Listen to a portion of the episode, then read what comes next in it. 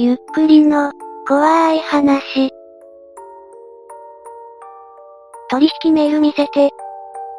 2チャンネル、なんじー、労働に疲れたサラリーマンが集まるこのスレに、今日もまたやらかしリーマンが現れた。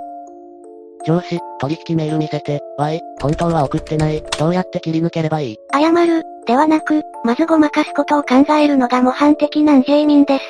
送ってませんでしたでええやん。嘘ついても苦しくなるだけやぞ。珍しくまともなアドバイスが来ます。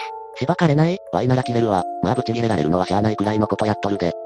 一週間くらい前に、送ったけど返信ない。って嘘ついたら今日確認させてって言われた。なんでそんな嘘ついちゃうんですかね素直に謝っとけ。それが一番被害少ない。なんなら今上司に電話しろ。あれー、連呼で粘れるとこまで行け。こういう無能切れないのほんとなんとかしてくれセーフ。ちなみに上司って書いたけど、厳密には直属の上司じゃない、前の職場の上司で、今はは独立したけどお世話になってる形、仕事なくなったりしないかな。え、こんなバカなことする人が独立してるんですか？怖いです。なおさらきちんと謝らないとダメやんけ。とりあえず送ってないことは認めないとどうにもならん。プッツンさせる前に手違いでしたって謝れ。嘘ついても現実は変わらない。これですれたいに上司って書く大事。普段から何でもごまかして生きてそう。ちなみにこれ2回目なんだ。1回目はメール見せてまでは言われなかったから今回も乗り切れると油断してたわ。1回目から普通にバレてるな。相手先からのアクションなりでわかるし当然といえば当然やけど、1回目だから誘引下げてくれたけど、さすがに何回もやられるのは話が違うからな。どんまい。なんでメール送らなかったの？明日送ろう、と思って気づけば今日。一週間前にメール送ってないの気づいたのに未だに送ってないってことですかこれ。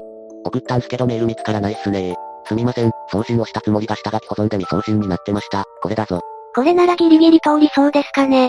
未送信のメール見せて、じゃあ下書きフォルダ見せて。やっぱダメそうです。言い訳としてはギリギリやけど、最初言われた時に確認なりしないで放置してたんはなんでやって言われて終わりやね。送ったんすけどメール見つからないっすねこれで突破できるかな？無理。相手に電話でメール届いてるか確認されて終わりや。先方と上司は直接繋がってないからそれは大丈夫なはず。前の職場の上司だったらもう他人じゃん。なんでそんな気にしてんの？前の上司ではあるんだけど、ほとんどの仕事その人から回してもらってるから下手したら職を失う。先方の連絡先知らない上司がどうやってその仕事回してくれたんでしょうかね。独立しておきながら不誠実貫くってやべえな。結果として独立した形だけど、前の職場でメンタルやって退職、フリーとして仕事回すから稼げる時に稼ぐって感じ。送らなくてもなんとかなっとるんけ。めちゃくちゃ大切なメールってわけではないから、見せる、の部分さえ回避できればどうにでもなる。なんで赤の他人にメール送る必要があるんや。必要あるなら CC つけて送るけどそうならないってことはその程度の間柄なんやろ。断って今後仕事もらえなくなったりしないかな。その人から仕事を請け負ってるならその人にも完了報告しないとお金もらえんやろ。間柄がいまいちわからんのだわ。もともと社員だったっていうのもあってその辺なあなあなんだよね。会社はある企業の下請けとして作業の一部を行っていてその一部の作業のさらに一部を担当してる感じ。Y の仕事は出来上がったものを上司に投げるだけ。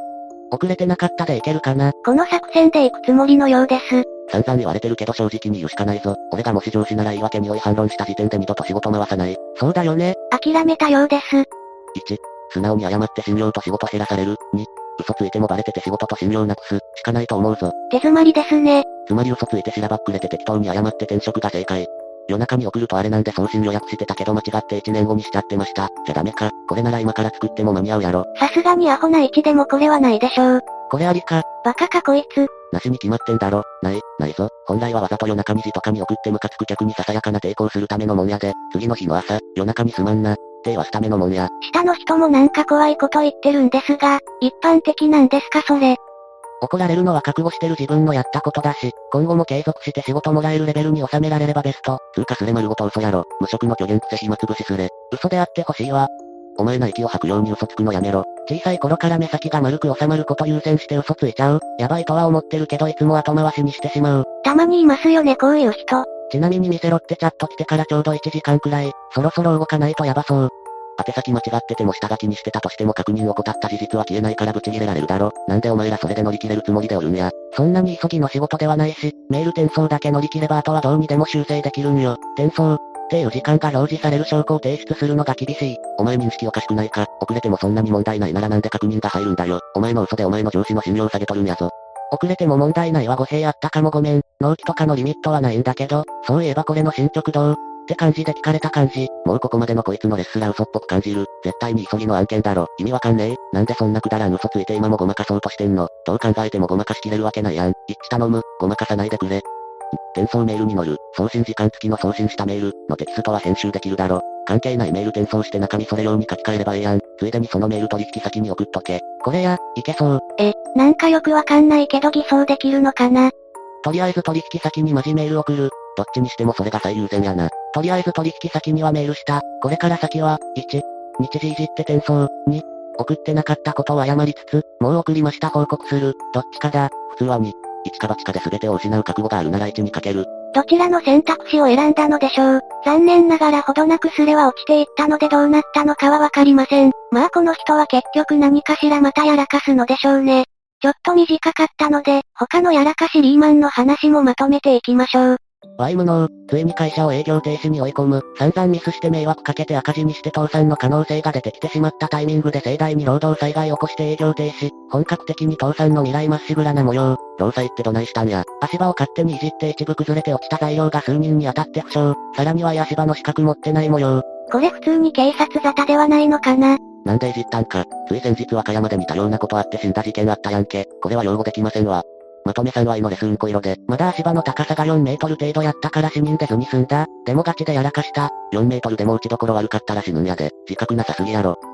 足場のあそこなんか気になるな。せや、秘密で直しといたろ。こら、やめろやめろやめろやめろ。ドカドカドカドカガッシャン。おらいい加減にしろクソ野郎が。死ね、泣き。